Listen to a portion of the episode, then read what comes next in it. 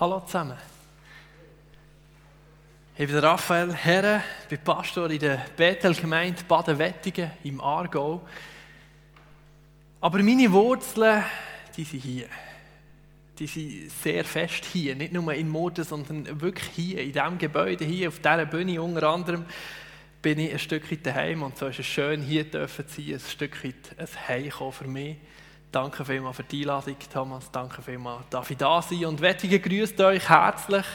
Wettigen ist nicht ewig weit weg, übrigens. Und sie gehören genauso wie auch ihr in die grosse Familie, wo, wo Jesus am Bauen ist. Und entsprechend herzliche Grüße von der hier an euch. Es ist ein Privileg, so verbunden zu sein. Mein Weg von hier in Aargau der ist nicht in drei Sätzen erzählt, aber in einem einzigen zusammengefasst. Gott hat mich dorthin geführt.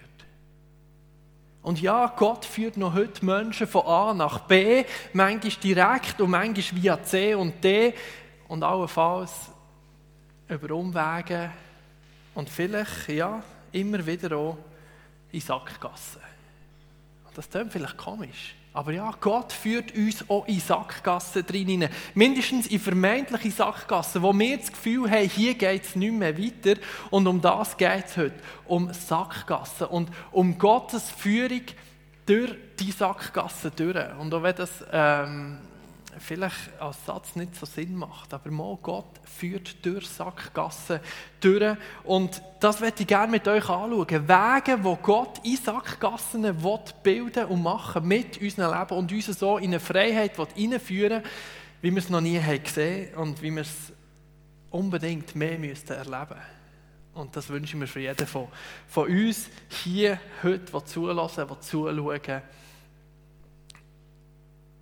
und ich weiß nicht, wie es dir geht, aber manchmal, manchmal, wenn ich am Morgen um halb sieben im Bad stehe, dann fährt mir so ein Lied an spielen. Es ist ein Lied von Adrian Stern. Es hat den Titel Amerika. Und da geht es darum, irgendwie im einen Vers, und er singt, komm, wir hauen ab und komm, wir voll neu an. Ich weiß nicht, ob das nur mir so geht, aber mir, äh, mir geht es ab und zu noch so dass ich meine Frau anschaue und wir wissen eigentlich beide, dass wir genau das Gleiche denken. So ein Tag, wo man denkt, ach komm, wir hauen doch ab, wir fangen etwas Neues an, wir gehen irgendwo her, es muss jetzt nicht Amerika sein wegen mir, aber einfach, einfach gehen, neu anfangen. Und manchmal stehen der Gedanke grossartig. Und ich denke, bei dir gibt es den Gedanken auch, wo du sagst, ach komm, lassen wir das alles hinter uns und gehen. Fangen wir neu an, machen wir auf das, was wir jetzt Lust haben. Und ja, ich bin immer noch hier, also nicht ganz hier, aber dort, wo ich daheim bin, dort, wo mein Bad ist, um halb sieben am Morgen, dort bin ich immer noch. Und ich habe nicht ernsthaft vor, abzuhauen. Aber der Gedanke tut manchmal super. Obwohl es mir ja eigentlich extrem gut geht. Und mit diesem Song hat Radian Stern einen Hit gelandet in der Schweiz. Aber glaubt mir, bin überzeugt davon, wenn Adrian Stern 3'500 Jahre früher auf die Welt wäre gekommen und in Ägypten wäre und der Song dort hat released, es wäre ein Welthit geworden. Es hat die Chance gehabt, zu einer Nationalhymne zu werden vom Volk Israel. Weil die, die haben Tag für Tag gedacht, komm, wir hauen ab. Das Volk Israel war unterdrückt von den Ägyptern und darum geht es heute äh, im Predigtext, wo aus dem Buch Exodus ist, aus dem 2. Mose, wo Exodus eben Auszug heisst, der Wunsch vom Abhauen, der Wunsch vom Gehen, sie, sie, sie haben schwer gelitten unter dieser Last von der Sklaverei den Israeliten. Sie wollten gehen, sie wollten nicht mehr dort sein, wo sie sind. Es war schwierig. Und so haben sie geschrauen zu Gott, zu einem Gott, den sie eigentlich nur fern haben kennt und gewusst, irgendwo gibt es, glaube ich, einen. Aber sie, haben, sie waren so verzweifelt, dass sie anfangen schreien zu Gott. Und Gott hat sein Volk gesehen. Gott hat sie gesehen, wie sie gelitten haben und hat den Mose geschickt und mit ihm zehn Plagen, die bekannten zehn Plagen. Und dann ist es zu dieser zehnten Plage gekommen, wo innerhalb von einer Nacht alle männliche Erstgeburt von den Ägyptern getötet wurde. In einer Nacht. Das Volk Israel aber ist verschont worden aufgrund vom Blut, das sie von einem Lamm haben an den Türrahmen gestrichen und sich dann in diesem Haus haben, befunden, die ganze Nacht, wo der Todesengel durch die Straße gegangen ist und alle Erstgeburt hat ausgelöscht, haben sie es nicht gemacht in diesen Häusern, wo die Israeliten waren, weil sie eben das Blut an die Türrahmen gestrichen Und das hat wenig erstaunlich das fast zum Überlaufen gebracht beim Pharao. Der Pharao hat gesagt, fahrt ab, ich will euch nicht mehr sehen. Er hat sie geschickt und gesagt, geht. Und im Gegensatz zu mir sind die Israeliten gegangen. Und ja, du hast richtig gehört, die Story die ist alt, dreieinhalbtausend Jahre alt. Aber sie ist immer noch brandaktuell heute. Wieso? Nicht, weil wir in Ägypten wohnen und nicht, weil es bei uns jetzt gleich vielleicht auch mal so warm ist wie in Ägypten oder was auch immer und auch nicht, weil ich das Gefühl habe, dass wir gleich in so einer Sklaverei landen wie in Ägypten, sondern in der Theologie spricht man von, einem, von dem Begriff progressive Offenbarung. Das heißt, dass sich Gott zu verschiedenen Zeiten unterschiedlich zu erkennen gegeben hat, offenbart hat seinen Leuten und, und der Menschheit.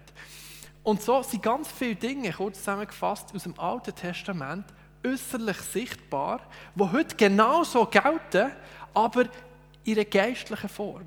In einer Form, wie sie in dieser Beziehung, die wir zu ihm haben können. So wie das Volk Israel im Alten Testament Menschen waren, die, die aufgrund ihrer Abstammung haben, zu Gott gehört, so haben wir jetzt das geistliche Volk, wo wir können sagen wir sind Brüder und Schwestern, weil wir in Gott innen, mit dem Heiligen Geist eine Familie sind, äh, äh, ein Volk von ihm sind. Und so haben wir das Alte Testament sozusagen als Bilderbuch von dem, was im Neuen Testament immer noch gilt, aber nicht mehr so äußerlich sichtbar ist und nicht mehr gleich auf diese Art und Weise erwartet wird von Gott.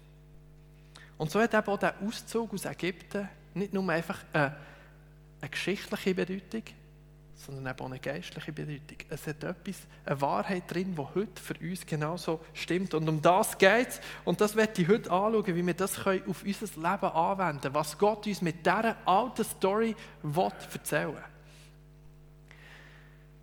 Als die Israeliten zu Gott haben geschrauen, hat er ihnen den Mose geschickt. Und er hat dem Mose sehr gleich seinen Plan und seine Absicht kundgetan und hat ihm gesagt, was er vorhat. Und das werden wir zusammen lesen. Und weil, wie gesagt, diese Sachen in der geistlichen Ebene für uns immer noch relevant sind, müssen wir gut hören, was wir da lesen.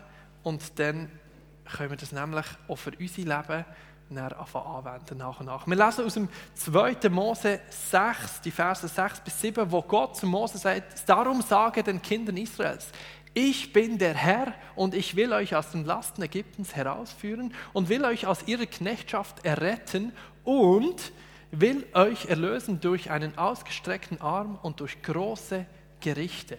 Und ich will euch als mein Volk annehmen und will euer Gott sein und ihr sollt mein erkennen, dass ich der Herr, euer Gott bin, der euch aus den Lasten Ägyptens herausführt.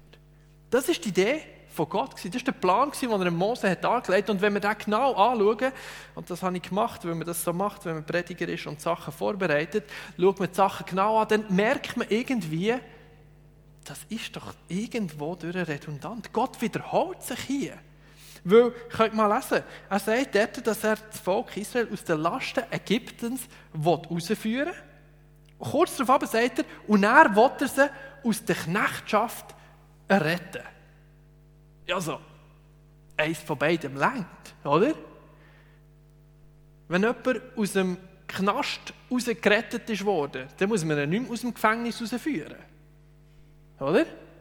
Aber Gott sagt hier genau das. Er sagt, zum einen will er sie aus der Last Ägypten rausführen und er will sie noch aus der Knechtschaft retten. Wieso sagt er das doppelt?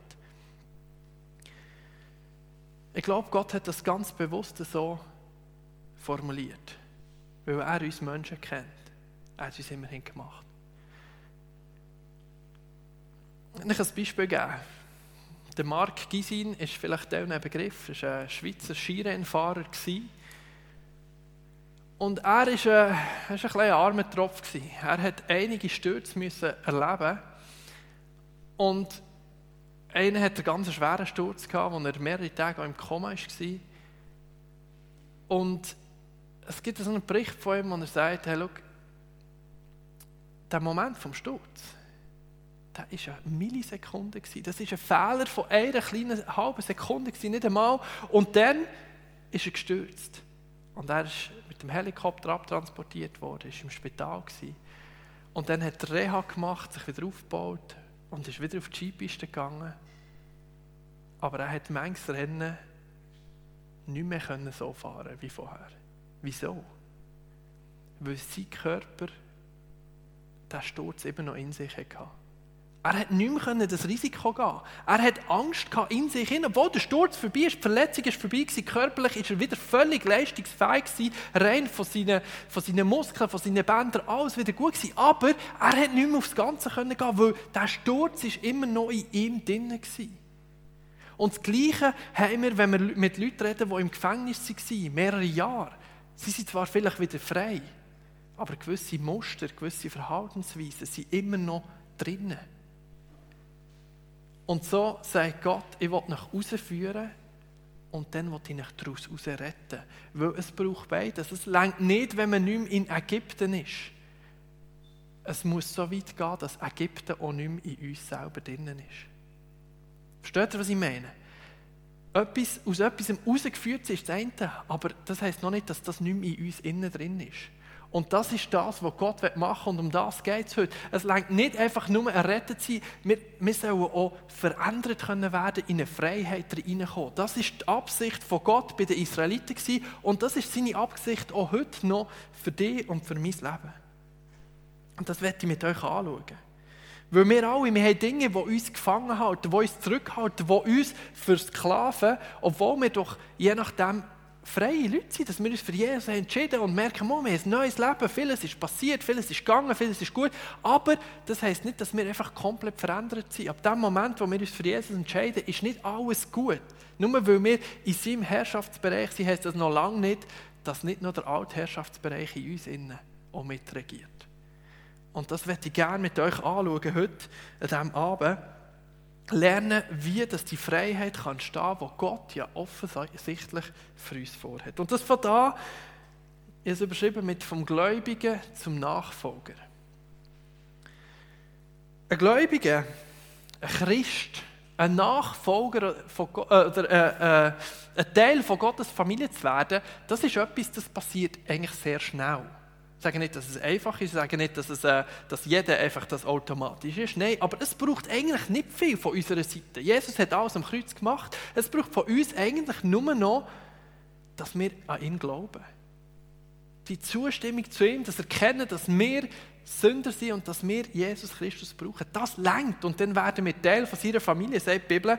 Im Epheserbrief lesen wir, sagt, äh, der Paulus sagt es der Epheser, denn durch Gnade seid ihr errettet worden, aufgrund des Glaubens. Dazu habt ihr nichts getan. Es ist Gottes Geschenk und nicht euer eigenes Werk. Denn niemand soll sich etwas auf seine guten Taten einbilden können. Wir haben nicht viel gemacht die, die Jesus glauben, dass wir Teil werden von seiner Familie. Er hat alles gemacht und wir haben nur noch den Glauben dazu beigesteuert. Wir leisten nicht wirklich einen grossen Beitrag dazu und dann bekommen wir eine Hoffnung, eine Zukunft, eine Perspektive auf Ewigkeit und das sind grossartige Sachen, die mit diesem kleinen Schritt von uns alles verbunden sind und das ist, das ist genial. Das wünsche ich jedem Menschen, dass er diesen Weg machen kann, diesen Schritt tun kann. Aber dann sind wir nicht komplett verändert. Es ist nicht so, dass unsere komplette Vergangenheit ausradiert ist und keinen Einfluss mehr hat auf uns. Nein, der mühsame Weg, der fährt erst an. Im Philipperbrief der gleiche Paulus, schreibt er diesen Leuten dort, so sollt ihr euch Gott mit Respekt und tiefer Ehrfurcht unterstellen und alles daran setzen, dass eure Rettung sich in eurem Leben voll und ganz auswirkt. Alles daran setzen, das tut nach Arbeit, oder? Da kommt der Teil, wo wir jetzt etwas dürfen dazu beitragen dürfen. Da kommt der Teil, wo, wo auch streng ist. Jetzt muss das, was Gott da hat, eine Auswirkung bekommen in unserem Leben. Und das hat nichts damit zu tun, ob wir gerettet werden oder nicht. Weil das ist passiert, das ist ein Geschenk, das hat Gott gemacht. Das hat Jesus am Kreuz für uns gemacht.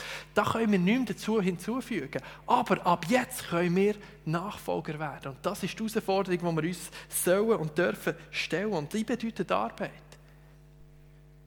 So bei den Israeliten. Der Tag, wo sie das Blut vom Passalam haben an die Türe gestrichen hat es nichts anderes gebraucht, als dass sie geglaubt haben, dass das schützt. Oder? Kein Blut an den Türrahmen drinnen bleiben, die ganze, die ganze Nacht und glauben, dass das längt. Ist nicht viel zu tun. Und klar, was sie dann noch gemacht haben, sie haben noch ein gefeiert, sie haben noch ein gefestet, sie haben noch das Lamm gegessen, aber das würden die wenigsten von uns als eine Leistung betrachten, so etwas Feines zu essen. Aber dann, am nächsten Tag ist es losgegangen. Am nächsten Tag hat es geheißen, los Freunde, packt eure Sachen, wir gehen. Jetzt ist es beschwerlich geworden, jetzt ist es streng geworden, jetzt ist die Arbeit reingekommen. Das ist, das ist streng geworden. Krass, streng.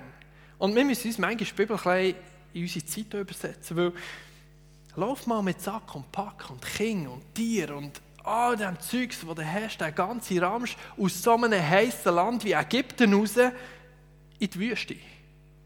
Das ist nicht 5-Sterne-Hotel Sharm el-Sheikh all inklusiv. Nichts mit dem zu tun. Wir müssen uns das manchmal mal vor Augen führen. Ich tue es mal übersetzen, was das bedeutet.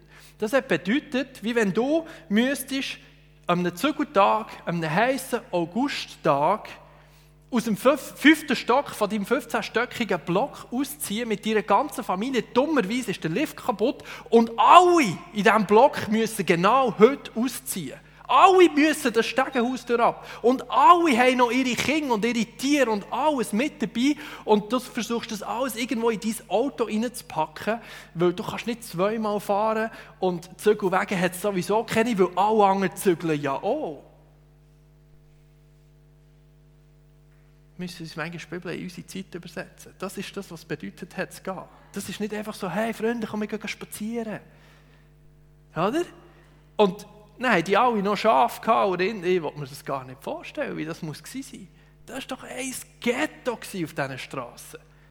Bis die alle unterwegs waren, der Stress und plötzlich, oh, hast, Schatz, hast du unser Kind gesehen? Oh, keine Ahnung, ist glaube mitgelaufen, Bäh. oder? Dann sind noch fünf, sechs oder zehn oder zwölf Kinder. Ja, hören wir auf.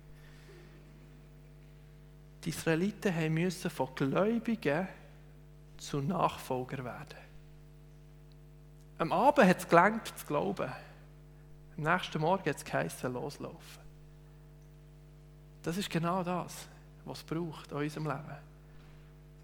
Glauben ist dort, was anfängt. Aber dann geht es weiter mit Nachfolgen. Es längt nicht, einfach zu glauben und bleiben zu hocken. Sie konnten nur frei werden, indem sie auch gegangen sind. Wären sie in Ägypten geblieben, hätten sie zwar gewusst, dass Gott fähig ist, sie zu beschützen, aber sie wären immer noch Sklaven geblieben. Und sie hätten immer noch den Ägyptern müssen dienen, Tag für Tag. Frei werden von all diesen Spuren, die die Sünde in deinem und in meinem Leben hat angerichtet hat, fängt damit an, dass wir nicht nur an Jesus glauben, sondern dass wir ihm auch wirklich nachfolgen. Nur dann können wir frei werden. Nur dann kommen wir aus dieser Sklaverei von Ägypten daraus raus. Wenn wir auch wirklich nachfolgen. Und das ist halt, wie man so schön sagt, ein Weg in die Freiheit. Und nicht ein Aushocken, bis wir frei sind. Es braucht aber noch mehr. Die zweite Teil habe ich überschrieben mit vom Retter zum König. Die werden sehen, was das heisst.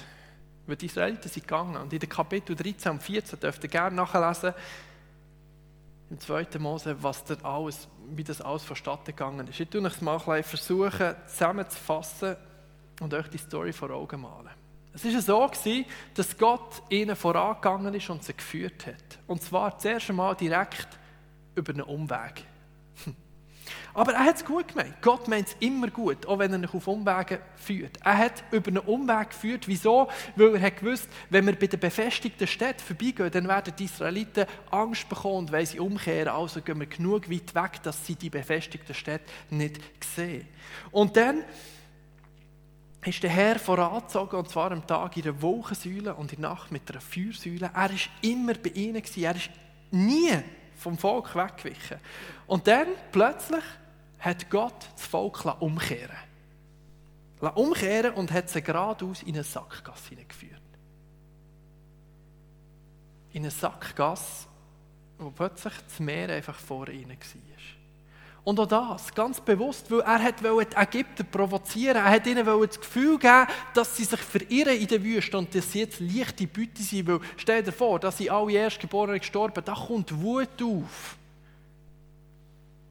Und es hat funktioniert. Der Pharao hat seine Leute mobilisiert und ist hinten nachher. Er ist hinten nachher. Die ehemaligen Unterdrücker rücken an. Vor ihnen mehr Sackgasse hinter ihnen blutrünstige Väter, die ihre Söhne verloren haben. Die haben Rache wollen. Das ist eine Emotion, die können wir uns fast nicht vorstellen. Da hat Gott ihnen die Erstgeborenen weggenommen. So einem Vater willst du nicht begegnen. Wenn du mitverantwortlich bist, wenn du zu dem Gott gehörst. Und so ist das Volk in Panik geraten. Und es hat geschrauen. Es hat zu Gott geschrauen und hat dem Mose vorgeworfen und hat gesagt, wer sind denn in Ägypten nicht genug Gräber gewesen, dass du uns in die Wüste führst und wir jetzt hier müssen sterben. Wir wären gescheiter in Ägypten geblieben und hätten ihnen gedient. Sind denn nicht genug Gräber gewesen? Die schönsten sind in Ägypten. Pyramidenförmig, grossartige Gräber. Aber das ist, glaube ich, nicht die Art von Humor, die sie dann haben verstanden Aber wir lesen dann weiter, was Gott Mose gesagt hat, was er soll sagen Er hat gesagt, fürchtet euch nicht, steht fest und seht zu, was, der, was für ein Heil der Herr heute an euch tun wird. Denn wie ihr die Ägypter heute seht, werdet ihr sie niemals wiedersehen. Der Herr wird für euch streiten und ihr werdet stille sein. Gott gibt dem Mose Anweisung, seinen Stab über das Meer zu haben. Und dann ist die Woche hinter das Volk gegangen zwischen den Ägyptern und den Israeliten. Und zwar so, dass die Ägypter so benebelt waren, dass sie nicht angreifen konnten. Und dann ist ein Ostwind gekommen, der das Meer hat grosse Wellen aufwerfen und das Meer hat trennen, so dass sie durchziehen konnten. Und dann später hat Gott so fies wie er ist, die Woche weggenommen und dann hat Ägypten das Gefühl gehabt, sie können hinten nachher. Und als sie dann näher genug waren bei den Israeliten, hat er sie gehemmt, hat er die Wege, gehemmt, wo sie drauf waren und hat einen Schrecken gebracht, sodass sie es nie haben geschafft die Israeliten aufzuholen. Und dann, als die Israeliten durch das Meer durch sind, begrabt das Meer die Ägypter. Das ist eine unglaubliche Story. Höchst dramatisch, wenn ihr vor Augen führt, was da effektiv passiert ist. Und dann, wie die Bibel manchmal ist, so nüchtern und trocken, Exodus 14,30 heißt es, so errettete der Herr an jenem Tage Israel aus der Hand der Ägypter. Trockener kann man das fast nicht zusammenfassen, was da wirklich passiert ist, aber so steht es in der Bibel. Und die Geschichte die ist einzigartig. Die ist einzigartig, weil sie offenbart uns Gott auf eine Art und Weise, wie, man sie, wie man ihn in der Bibel sonst sehr selten zu sehen bekommt. Lass uns das zusammenfassen. Er hat sich als Strateg offenbart, indem er sich gut überlegt hat, was er dem Volk wenn zumutet. Er ist vorangegangen und hat sie angeleitet. Er hat sein Volk nie verlassen. Er ist immer da gewesen. Er hat taktiert, um die Feinde in die Fallen hineinzulocken. Er hat gekämpft für sein Volk, er hat Aufgaben an sein Volk delegiert, er hat alle Hebel in Bewegung gesetzt und das ist bei Gott relativ viel, also inklusive Wind und Wellen und Co. Und er hat sich zum Schutz hinter sie gestellt. Er hat Gericht geführt über die Völker, die seinem Volk schaden wollten. Und er hat den König der Feinde besiegt. Und uns, uns als Menschen, die in einer Demokratie sind aufgewachsen uns, uns fällt hier vielleicht gar nicht auf, was Gott hier genau hat gemacht. Aber die Israeliten haben es verstanden. Weil das, das sind alles Eigenschaften und Kompetenzen, die ein König hat. Die Israeliten, die haben das verstanden. Die haben das verstanden und haben nicht mehr einen Lobgesang angestimmt, wo das formuliert hat. Sie hat gesagt, der Herr ist König für immer und ewig. Sie realisiert das, was Gott hier gemacht hat. Das ist eigentlich alles der Job von einem König. Wenn wir einen hätten, müsste er genau das machen. Und sie realisiert, der, der sie geleitet hat, ist Gott und der ist König. Und das haben sie so formuliert. Sie hat das verstanden Und die Aussage, die ist einzigartig. Die, kommt uns, die begegnet uns nur noch in den Psalmen, in den Liedern und auch im Jesaja und im Micha, aber im Hinblick auf Jesus. Aber im Alten Testament haben wir nie, dass Gott König ist. Aber das ist schlussendlich die Idee Gottes. Er will unser König sein. Das war sein Anliegen, dass die Israeliten erkennen, der Herr kann und will König sein. Ja, mehr als das. Es ist Bedingung, für das wir Freiheit erleben können. Der Weg in die Freiheit führt zwungenermaßen über Gott als König. Der Weg in die Freiheit führt über Gott als König. Es fängt damit an, dass wir Gott als Retter annehmen, doch er muss König werden, für das wir Freiheit erleben können. Und das hat er mächtig demonstriert beim Auszug aus Ägypten und das gilt auch heute für uns. In den folgenden Kapiteln, die wir im 2. Mose lesen, komplettiert Gott noch das Bild von einem König. Er zeigt sich als Versorger, auch das, Aufgabe von einem König. Er gibt ihnen Essen und Trinken in der Wüste. Ähm, er tut auch Gesetze geben, sein Gebot, auch das, Kompetenzen von einem König. Aber, und er tut sie in Dienste einteilen und sagt ihnen, was sie zu tun haben. Auch das macht der König.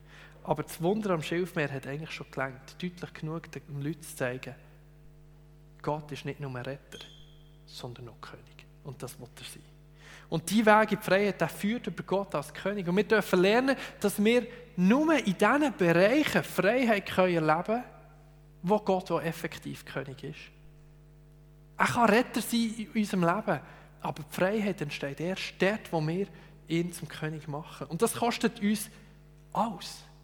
Das kostet uns mehr als einfach Lobpreislieder singen, wo wir singen, König von meinem Herz oder du sollst König sein oder du bist König, du bist Gott. Das sind alles grossartige Lieder, aber das ist nur etwas, was wir sagen. Es muss dann auch wirklich die Auswirkung bekommen in unseren Lebensbereichen. Es bedeutet, ihm die komplette Herrschaft und Leitung abzugeben. Weil ein König, der darf vorangehen. Ein König, der darf leiten. Ein König, der darf führen. Ein König, der darf beschützen. Auch das, etwas, was wir Schweizer uns müssen bewusst werden müssen. Der Schutz kommt nicht von unserem Geld und nicht von den Versicherungen, sondern er soll von unserem König kommen. Und nur dann können wir auch Freiheit in unseren Finanzen und unseren, unseren Ängsten bekommen, wenn er wirklich der König ist. Ein König, der darf auch die Strategie und den Zeitpunkt festlegen. Etwas, was schwer fällt. Wir planen gerne aus, wir haben es im Griff, wir planen es und, und wissen, dass es so wird. Aber wenn er König ist, dann darf er die Strategie wählen und den Zeitpunkt, wenn das was dran ist. Und er darf all dein Hab und Gut, deine Gaben, deine Talente für seine Zwecke brauchen.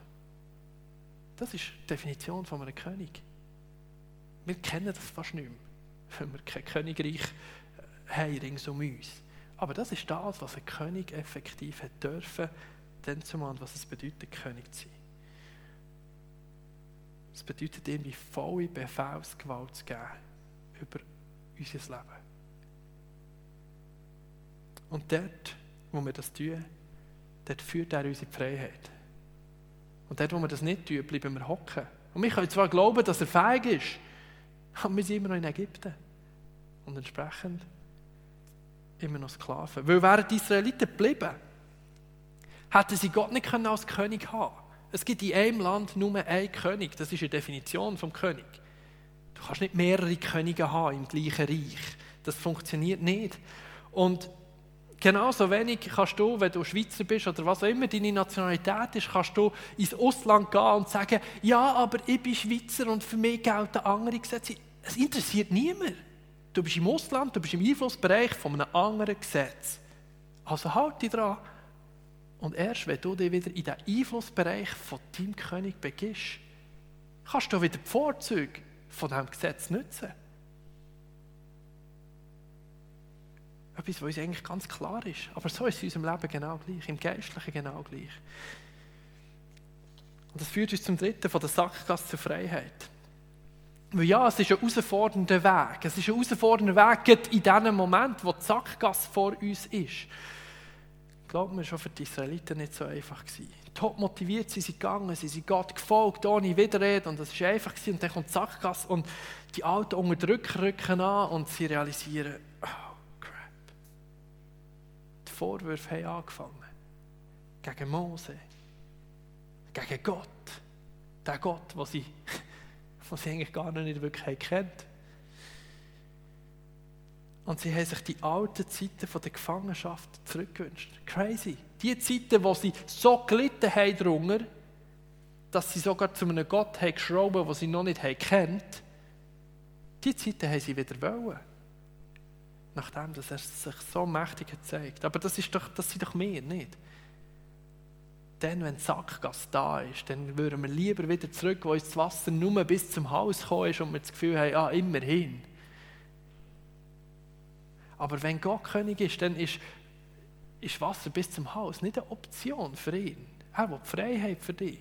Und nicht, dass du irgendwo ein Leben vor dir her lebst mit Wasser bis hier. Das ist nie die Idee von Gott. Und ja, es führt ab und zu an die Punkte, wo wir das Gefühl haben, es geht nicht weiter, es gibt eine Sackgasse. Aber der Weg in die Freiheit führt über Gott als König. Und das ist ein schwieriger Weg manchmal. Das muss ich so bewusst sein. Es ist auch ein Weg, wo wir mit Widerstand müssen rechnen müssen. Widerstand von innen, aber auch von außen. Der Feind, der Teufel hat nicht mehr Freude, als wenn Leute in der Sackgasse bleiben stehen. Er freut sich doch, wenn, wenn seine Nachfolger oder wenn die Gläubigen von, von Gott zwar einfach vielleicht an ihn glauben, aber sie folgen ihm nicht nach, sie bleiben unter dem Herrschaftsbereich der Ägypter. Und solange wir in diesem Einflussbereich vom Alten bleiben, bleiben wir auch gefangen und können wir auch die Welt nicht verändern.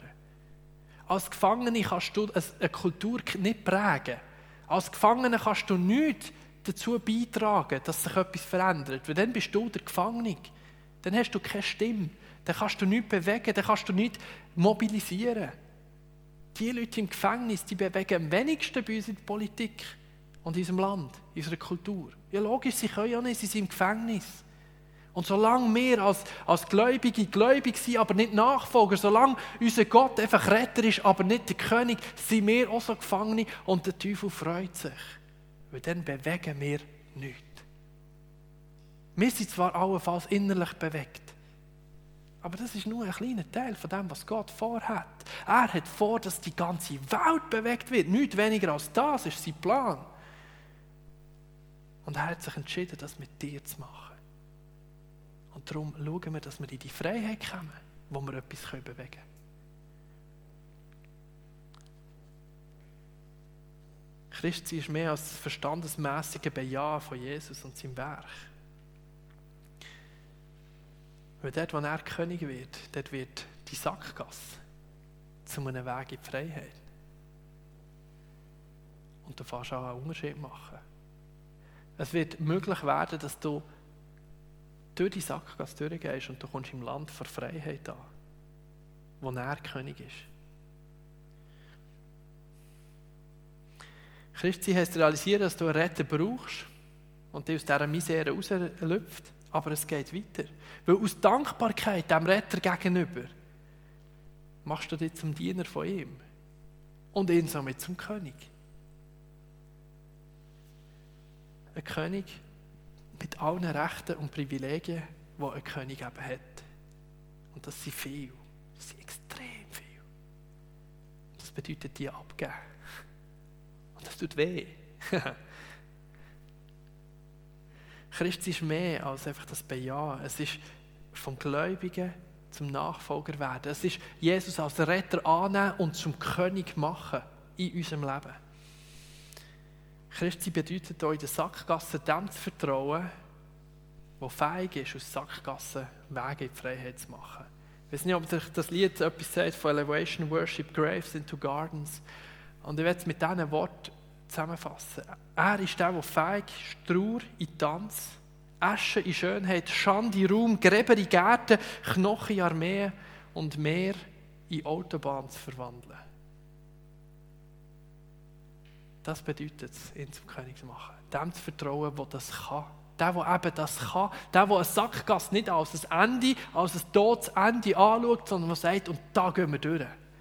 Weil er kann. Christi fängt mit einem einfachen Realisieren und Bekennen an und führt uns dorthin, wo wir kompromisslos unserem König in Freiheit folgen. Das ist, das ist der Plan. Das war die Absicht, die Gott vor dreieinhalbtausend Jahren an Mose hat gesagt für sein Volk. Und das ist die gleiche Absicht, die der Gott heute hat für dich. Ich will dich in die Freiheit führen und ich will das Alte in dir aus dir raus tun damit du frei bist. Nicht nur, dass du, dass du gerettet bist, sondern dass du frei bist. Das ist seine Idee. Und dazu braucht es Support und da gibt er uns. Er weiß, dass das nicht einfach ist. Er ist selber Mensch. Er weiß, dass das tricky ist. Und er gibt uns den Support. Und ich werde einfach nur zwei Schlüssel mit euch anschauen. Zwei Sachen, die er uns unterstützt dabei. Und es gibt mehr. Das ist mir bewusst. Aber ich werde euch zwei anschauen, die mir wichtig wurden. Und das eine ist das, Beziehungen, und das andere sind klare Ansagen. Beziehungen und klare Ansagen. Klare Ansagen. Und ich habe das überschrieben mit Wassertaufe. Wieso? Weil die Bibel selber, und das ist grossartig in der Bibel, wenn man das Alte Testament liest und das Neue, dann merkt man, das gehört ja zusammen und das macht Sinn. Und da gehen wir jetzt ins Neue Testament. 1. Korinther 10, die Verse 1 und 2. Dort steht, denn das sollte euch klar sein, liebe Geschwister. Unsere Vorfahren waren alle unter dem Schutz der Wolke, die Woche, wo Gott vorangegangen ist, beim Auszug von Ägypten, die ist da gemeint, und gingen alle durchs Meer, durch die vermeintliche Sackgasse. Und alle wurden in der Wolke und dem Meer auf Mose getauft. Was heißt das? So wie der Durchzug durch das Schilfmeer die Israeliten auf Mose hat tauft und sie unter seine Leiterschaft gebracht, so verbindet uns die Wassertaufe mit Jesus und bringt uns unter seine Leiterschaft. Der Paulus nimmt hier das Alte und sagt, das ist genau das Gleiche. Es ist jetzt heute nicht mehr das Schilfmeer, aber es ist für euch Taufe. Der Durchzug durch das Schilfmeer ist die klare Ansage, dass sich die Israeliten in einen neuen Herrschaftsbereich begeben, in diesen neuen Einflussbereich, wo eben Gott König ist und nicht mehr der Pharao, wo sie nicht mehr Sklaven sind, sondern wo sie Diener sind vom Höchsten, wo sie Knechte sind von ihm. Und in diesem Einflussbereich, wo Gott durch Mose dort hat auf sie ausgeübt. Es war die Initialzündung, es war der Start, der Prozess vom Freiwerden. Und wir, wir haben heute die Wassertaufe dazu. Mit der Wassertaufe geben wir klar zu verstehen, dass wir gerettet worden sind und uns jetzt auf den Weg in die Freiheit begeben Dass wir nicht einfach glauben, sondern dass wir Nachfolger werden. Weil das ist genau das, was wir tun. Das, was Jesus schon gemacht hat. Er hat sich taufen Wir sind Nachfolger, wir lassen uns taufen. Wir gehen den Weg, den er gegangen ist, den wollen wir gehen. Und jeder darf und soll sehen, dass wir rein gewaschen sind. Das ist das, was wir an der Wassertaufe sagen. Nicht, weil wir perfekt sind, sondern weil Jesus in uns ist und er ist perfekt. Und er hat ein Blut von Golgatha. Am Kreuz von Golgatha hat er mit seinem Blut hat er uns rein gemacht. Und wir, wir können uns jetzt aufmachen in den Einflussbereich von ihm als König. Und er soll in allen Gebieten und Bereichen von unserem Leben König sein und werden. Das ist die klare Ansage, die wir mit der Wassertaufe machen. Es ist die genau gleiche Ansage, die das Volk Israel hat an dem Schilfmeer gesagt der Herr ist König für immer und ewig. Die Bibel macht hier einen klaren Link. Sie sagt, das ist genau das. Das eine ist zum Anschauen und das andere ist jetzt zum Tun. Und darum, wenn du noch nicht tauft bist, dann ist das vielleicht genau dein nächster Schritt. Vielleicht bist du gläubig und sagst, ja, ich kenne den Jesus. Ich habe, ich habe die Pfosten angemalt mit diesem Blut, aber ich hocke immer noch in Ägypten. Dann ist das vielleicht der Moment, um zu sagen, und ich gehe all in. Ich gehe diesen Schritt und ab jetzt soll er König sein in meinem Herz. Klare Ansage. Mach die, die soll uns helfen, vorwärts zu gehen. Und wenn du nicht weißt, wie, gang unbedingt auf den Thomas zu, Pastor hier, oder gang auf die Kleingruppenleiter äh, zu. Wir finden Wege. Das, soll es nicht scheitern. Aber mach die klare Ansage, weil es ist der erste Schritt wirklich im Freiwerden. Und dann das Zweite ist die Zugehörigkeit, die mir so wichtig ist. Zugehörigkeit ist eine wesentliche Hilfe und, und eine Notwendigkeit. Wir können wir können diesen Weg in die Freiheit nicht alleine machen. Die Gemeinde ist wie so eine Strömung, die die mitzieht. Die Gemeinde ist so das, wo an dem Tag, wo die Israeliten sind gegangen, wenn du auf die Straße bist gestanden, hast du nicht müssen fragen, ja, woher geht's, sondern du bist echt nachgelaufen. Es sind alle gegangen. Es war nicht schwierig Du bist rausgestanden aus deinem Haus und hast gewusst, oh, okay, es geht hierher. Und das ist gemeint. Das ist gemeint. Wir sind miteinander da und wir können helfen, in die richtige Richtung zu gehen. Und immer wieder dann, wenn man Tendenz hat, zu sagen, oh, ich gehe lieber zurück, kann die Gemeinde, kann die Kollegen aus der Kleingruppe, kann die, die Freunde, die mit ihm unterwegs bist, sagen, hey, von dort kommst du her, dann gehen wir nicht mehr her. Das war nicht gut. Gewesen. Wir gehen da her. Auch wenn es schwierig ist, auch wenn wir es noch nicht sehen, komm, wir gehen dort her. Das ist die Zugehörigkeit von der Gemeinde und die ist jetzt in dieser Pandemiezeit so, so wichtig. Man hat manchmal das Gefühl, ja, ich kann ja daheim sein und ich kann im Livestream dabei sein und das ist alles gut und recht. Aber such dir die Orte, wo du eben mit der Strömung kannst mitgehen kannst. Wo du kannst merken, hey, da, da hat es einen, der, der sieht auch, wenn ich Tendenzen habe, wieder zurückzulaufen. Und das ist wichtig, dass du in einer Kleingruppe, in einem Dienstteam bist oder wo immer echt eingebettet bist. Und zwar nicht echt so oberflächlich, sondern wirklich tief, wo du sagst, hey, weißt du was, hilf mir, ich habe Tendenz, wieder auf Ägypten zu gehen. Ich habe Tendenz, wieder zurückzugehen, weil es ist ein bisschen aussichtslos. Dann sag das. Und dann steht es zu zweit oder zu dritt vor an das Schilfmeer und sagt Gott, Sackgasse. Aber wenn es einer schafft, dann du. Und geht nicht zurück, wo das Wasser bis zum Hals steht, ihr bewegungsunfähig werdet. Weil das ist eine Strategie von einem anderen und nicht von dem, wo unser König soll sein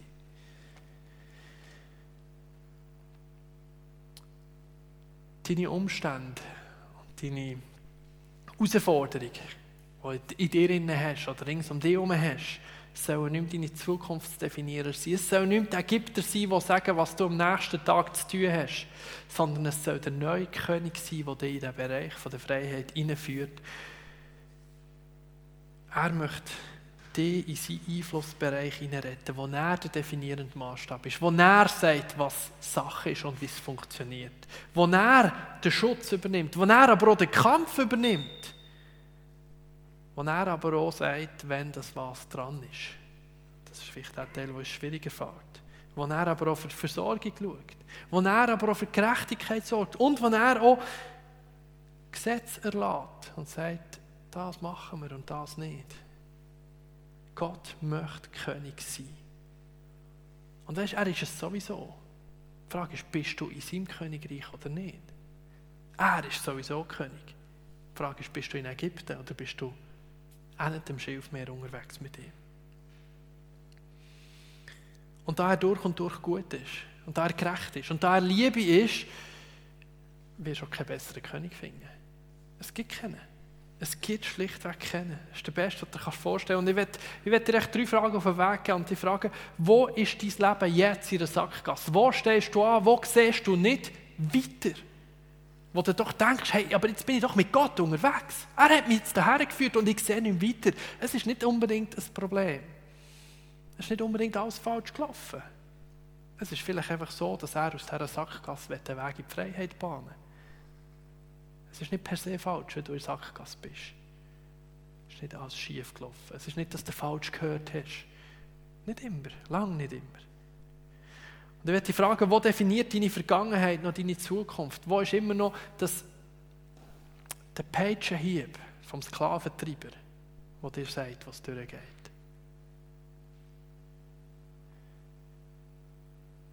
Und welche Bereiche behaltest du noch unter deiner Kontrolle, wo du sagst, da bin ich König? Oder jemand anderes? Das ist deine Ausbildung, deine Karriere, wo du sagst, ja, aber weißt, die muss man schon gut planen heutzutage. Das mache ich am liebsten selber. Ist es deine Sexualität oder deine Finanzen? Sind es die unschönen Stories aus der Vergangenheit? Heimliche Sucht? Deine Zeit und Prioritäten? Was mache ich, wenn? Mache ich es überhaupt? Kindererziehung? Oh, das, oh, das muss man selber machen. Das, kannst, machst du viel zu viel falsch, wenn du das jemand anderem überlässt. Ich glaube, Gott weiß, wie Kindererziehung geht. Niemand so viele Kinder wie er. Ist der Umgang mit deinen Eltern, mit deinen Schwiegereltern? Mitarbeit in der Gemeinde, wo du enttäuscht bist, wo du sagst, ah nein, das habe ich schon mal gemacht und das ist nicht gut rausgekommen. Ich habe nur schlecht gehört. Ah komm, ich lasse das Ganze sein. Ist es noch die alte Verletzung, die prägt? Sind es deine Emotionen, die noch Chef sind über wie es dir geht, was du tust, was du nicht tust. Was auch immer es ist, ich möchte dich zu konkreten Schritt motivieren. Mach klare Ansagen. Wenn du noch nicht tauf bist, ist das allenfalls wirklich die, was es zu machen gibt. Sagen, Gott, du bist mein König. Sprich die Herausforderungen, die dir jetzt vielleicht durch den Kopf gegangen sind, die auf diesen Fragen sind, mit deiner Kleingruppe an oder mit Leuten, die eine enge Beziehung hast. Lass dich begleiten, lass unterstützen. Geht zusammen. Deinem Partner, Ehepartner, vorwärts. Und sag Gott im Gebet ganz konkret, in welchem Bereich er von jetzt darf König sein. Das dürfen wir dann machen, wir singen auch Lieder, oder ja, wir singen es nicht, wir summen Lieder, oder wie auch immer, dürft ihr Gott das sagen. Gott, da bist du noch nicht König, aber jetzt bist du. Und du darfst alles machen, was du willst. Und dann nützt die Vorteil von dieser Gemeinde, sei es von dieser oder von irgendeiner Gemeinde, die Jesus nachher folgt, nützt den Vorteil von dieser Strömung, lass dich mitziehen. Geht dann, wenn es vielleicht nicht von selber geht. Wird vom Gläubigen zum Nachfolger und lass Gott nicht nur die Retter sein, sondern die König. Und du wirst sehen, wie Sackgassen zu Wegen in die Freiheit werden. Das habe ich schon x-mal erlebt und das, das weiß ich, dass das der Fall ist. Gottes Absicht ist das. Die Weg in die Freiheit führt über Gott als König.